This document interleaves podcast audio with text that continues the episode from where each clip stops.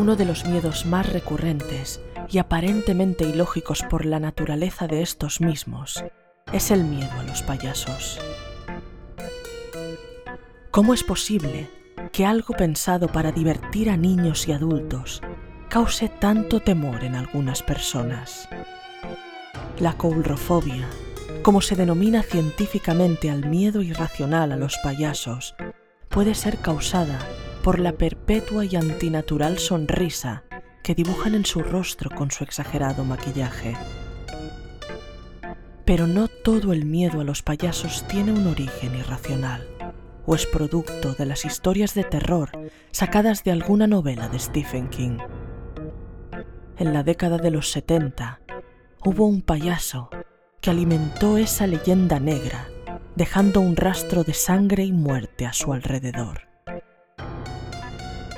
Hoy vais a conocer la historia de John Wayne Gacy, también conocido como Pogo el payaso, un asesino en serie que violó y mató a 33 jóvenes en Estados Unidos entre 1972 y 1978.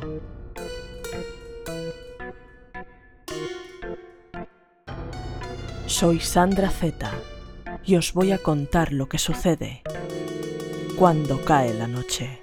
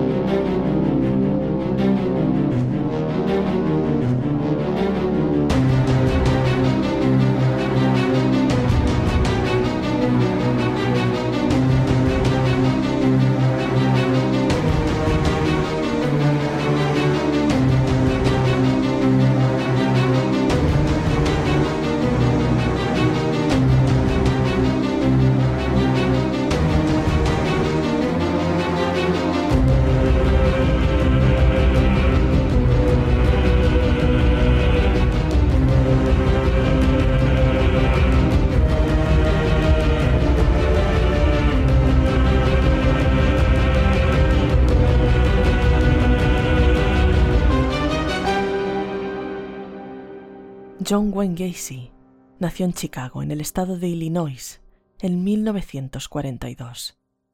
El segundo de tres hijos y único varón, no tuvo una infancia precisamente fácil. La relación con su madre y sus hermanas era buena y muy estrecha, pero con el padre era totalmente al contrario. John Stanley Gacy era un maquinista con graves problemas de alcoholismo.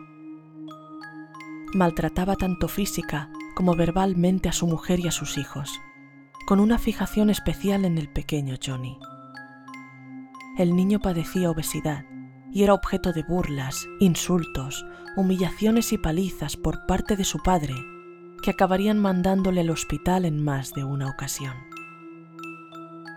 Desde muy temprana edad empezó a tener dudas sobre su sexualidad, algo que se agravaría con el tiempo a causa de sufrir abuso sexual por parte de un amigo de la familia cuando tenía tan solo nueve años.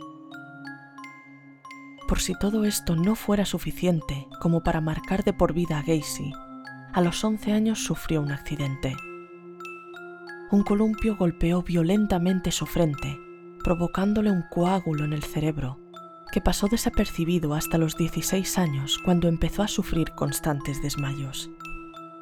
Sin embargo, su padre encontró en esta desgracia otra excusa más para seguir despreciando a su hijo, convencido de que se lo estaba inventando todo y lo único que hacía era intentar llamar la atención.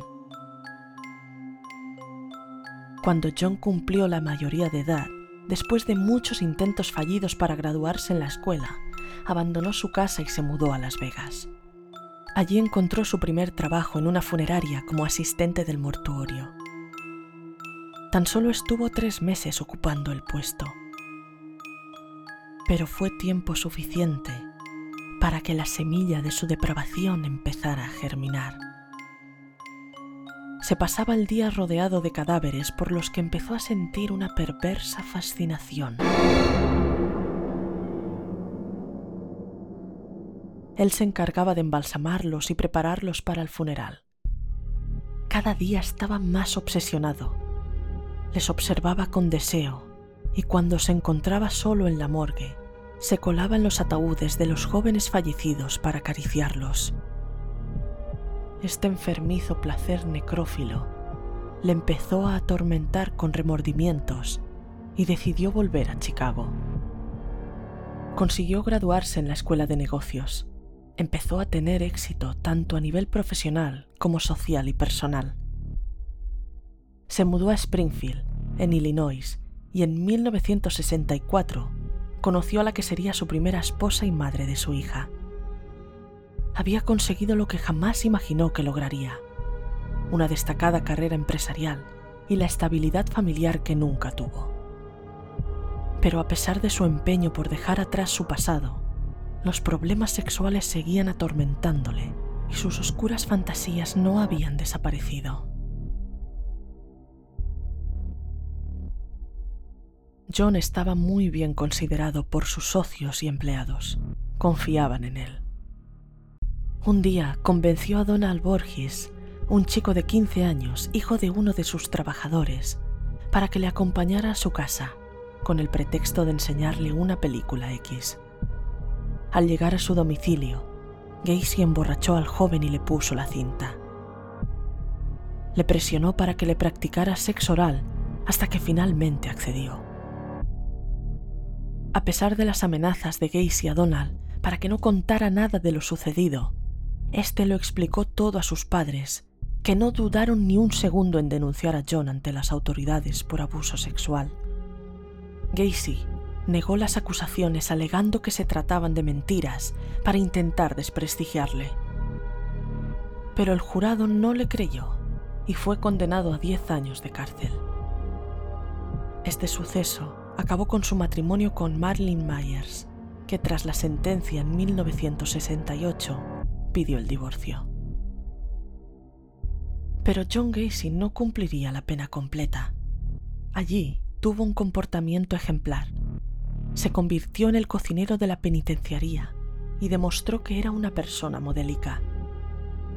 Tras 18 meses de reclusión en la cárcel de máxima seguridad de Anamosa, en Iowa, se le puso en libertad condicional bajo vigilancia durante 12 meses. Volvió a Illinois, pero se mudó a una zona donde nadie le conociera y pudiese ocultar sus antecedentes su plan tendría éxito.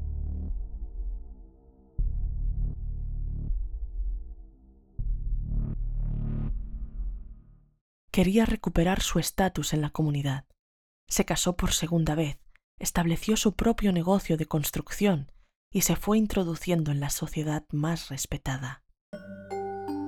Tiempo después, empezó una carrera política en el Partido Demócrata y mostró su lado más afable cuando creó su personaje Pogo el payaso. Enfundado en su disfraz y su rostro maquillado, dibujando una amable y permanente sonrisa, realizaba funciones para entretener a los niños de amigos y compañeros de partido. Su reputación subía como la espuma entre sus vecinos, al mismo tiempo que lo hacían sus actos más terribles y escabrosos.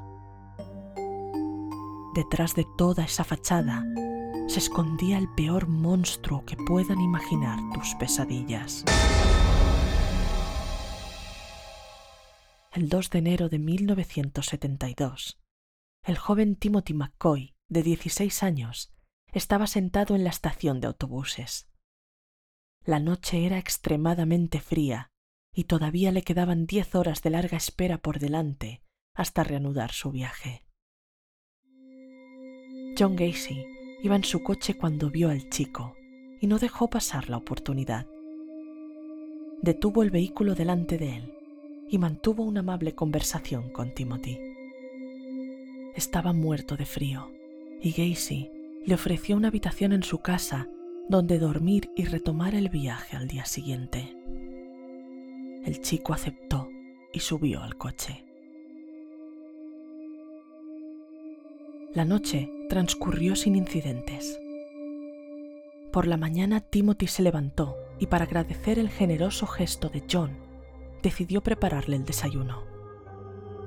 El chico estaba tranquilamente en la cocina, cuchillo en mano untando mantequilla en una rebanada de pan tostado, cuando apareció John. Todavía dormilado, sin entender qué estaba haciendo realmente el chico, tan solo vio el filo del cuchillo en su mano. Pensando que éste iba a matarle con él, se abalanzó sobre Timothy, le arrebató el arma de la mano y empezó a apuñalarle. Mientras atravesaba el pecho del joven con el metal, sentía que con cada puñalada su placer iba aumentando. No podía parar. Sintió un escalofrío que le recorrió todo su cuerpo, la sensación más satisfactoria que había sentido jamás. Y tuvo un orgasmo. Una vez salió del éxtasis, vio sus manos cubiertas de sangre y el cuerpo inerte del chico en el suelo brutalmente apuñalado. Cogió el cadáver y para ocultarlo decidió enterrarlo en su propia casa. Este sería el primero de una larga lista de más de 30 asesinatos de jóvenes a manos del payaso más terrorífico de la historia del crimen. Su siguiente crimen no tuvo lugar hasta pasados tres años. El 29 de julio de 1975, el joven de 17 años, John Butkovic, trabajador de Gacy, fue hasta la casa de su jefe a reclamarle unos sueldos pendientes de pago. Después de una acalorada discusión, Gacy apaciguó al joven que se marchó de su casa. Instantes después de que el chico saliese por la puerta, John fue tras él, y con el pretexto de darle el dinero que reclamaba, hizo que volviera a su casa. John Butkovic jamás volvió a salir de allí. John Gacy había saboreado el placer de matar. Había encontrado también la manera perfecta de satisfacer sus deseos más oscuros, sin arriesgarse a que una nueva denuncia le llevara de regreso a la cárcel. Por las noches recorría los suburbios, los bajos fondos de la ciudad en busca de jóvenes a los que nadie echaría falta. Les ofrecía trabajos o les tentaba con droga o dinero fácil. Les convencía para que subieran al coche y los llevaba a su casa. Allí les ofrecía alcohol hasta que perdían la conciencia o incluso llegó a utilizar cloroformo para dormirles. Una vez inconscientes, ataba sus manos, los torturaba y violaba para finalmente estrangularlos. Al acabar con su ritual de horror y muerte, bajaba los cuerpos sin vida de los jóvenes al garaje, donde los enterraba o dejaba cubiertos con cal viva. La cantidad de cadáveres llegó a ser tanta que empezó a enterrarles en el jardín, convirtiendo su casa en un cementerio. Entre 1976 y 1977, muchos jóvenes de entre 14 y 21 años desaparecieron sin dejar rastro sin que nadie encontrase una explicación.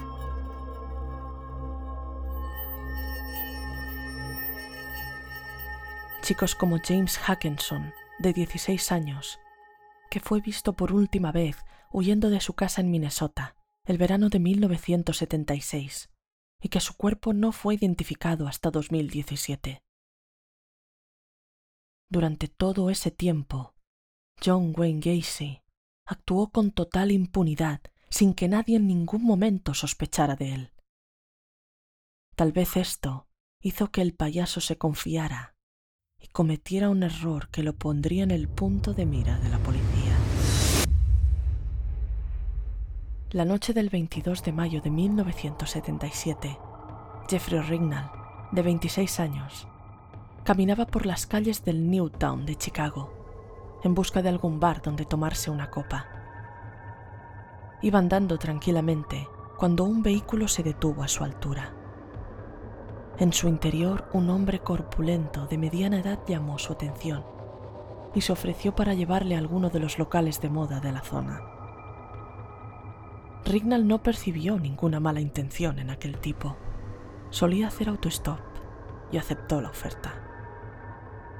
Subió al coche y en cuanto estuvo sentado al lado de Gacy, este, con un gesto rápido, se abalanzó hacia el joven.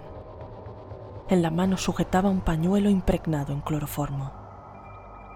Le tapó con él la nariz y la boca y lo dejó completamente inconsciente. Arrancó de nuevo el vehículo y puso rumbo a su casa para iniciar una vez más su ritual macabro. Cuando Jeffrey despertó y entreabrió los ojos, se encontró maniatado en el sótano de una casa. Frente a él, el hombre que le había secuestrado. Estaba desnudo y le mostraba orgulloso los artilugios con los que iba a jugar con él, describiéndole detalladamente qué iba a hacer con cada uno de ellos. Jeffrey Rignall sufrió toda una noche de torturas y abusos sexuales por parte de Gacy, pero esta vez no acabaría con su vida. Cuando éste se dio por satisfecho, volvió a narcotizar con cloroformo al joven, lo cargó en su coche y lo abandonó todavía inconsciente en un parque. A la mañana siguiente, Jeffrey despertó bajo una estatua en el Lincoln Park de Chicago estaba confuso, aterrorizado. Tenía el cuerpo dolorido y completamente destrozado. Pero estaba vivo. El joven denunció ante las autoridades lo que le había sucedido la noche anterior, pero en un primer momento no le hicieron caso. Decidió investigar por su cuenta hasta que finalmente consiguió localizar el vehículo de John Gacy. Puso en conocimiento de la policía su hallazgo y estos decidieron investigar y detener a Gacy. Después de interrogarle, le dejaron en libertad a la espera de juicio. Ya estaba en el punto de mira. Pero esto no era algo que preocupara a John Wayne Gacy. No era la primera vez que se veía en esta situación y conseguía salir airoso de ella. Su ansia de placer causando terror y sufrimiento era mucho más fuerte. Poco tiempo después, Pogo, el payaso asesino, llevaría a cabo la que sería su última actuación.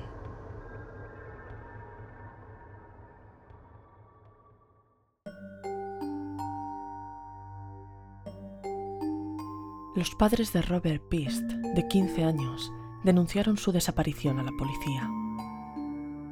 La última noticia que tenían de él fue cuando se dirigía a una entrevista de trabajo para la empresa de construcción de Gacy.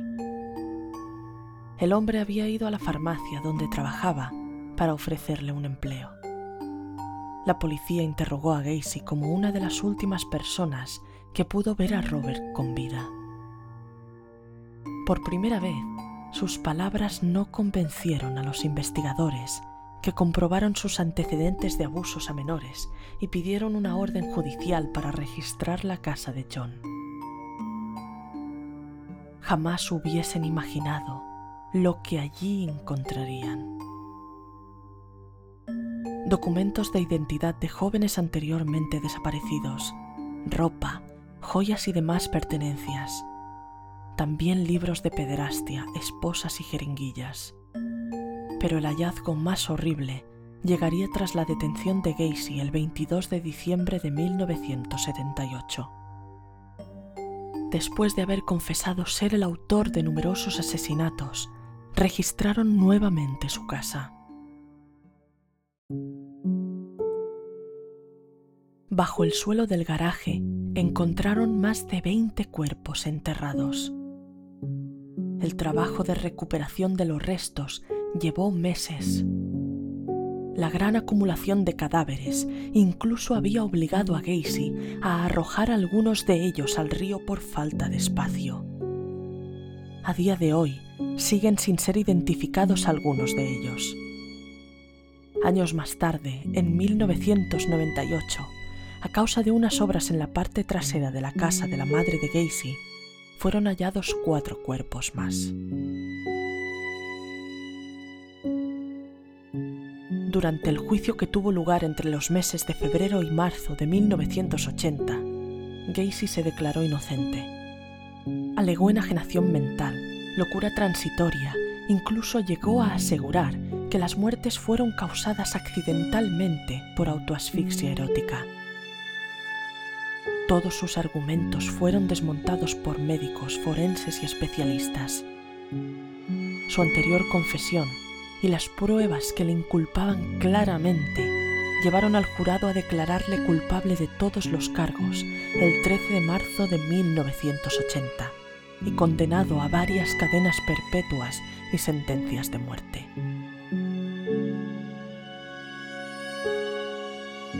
El asesino John Wayne Gacy amenizó su larga estancia en el corredor de la muerte desarrollando su vena artística.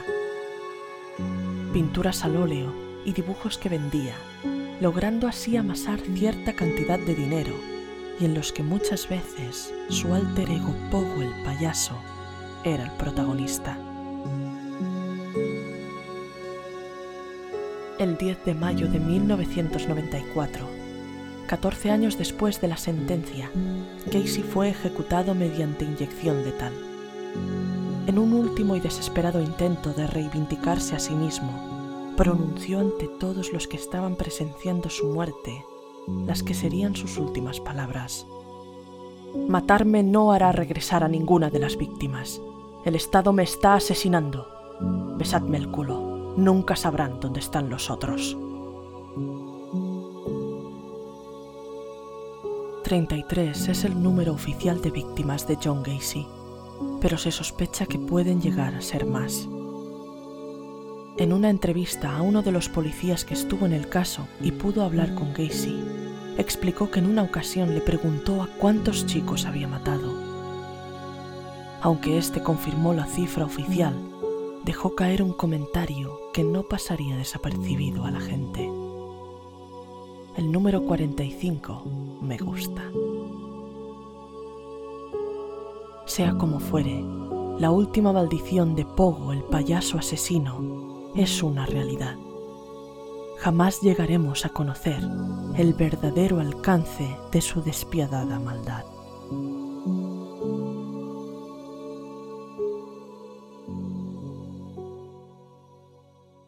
Si te ha gustado este podcast, no olvides suscribirte. Sígueme también en Twitter, arroba podcastlanoche, donde anuncio la publicación de próximos capítulos y para conocer más información sobre los casos tratados. Os agradezco todo vuestro apoyo. Soy Sandra Z y acabáis de escuchar lo que sucede cuando cae la noche.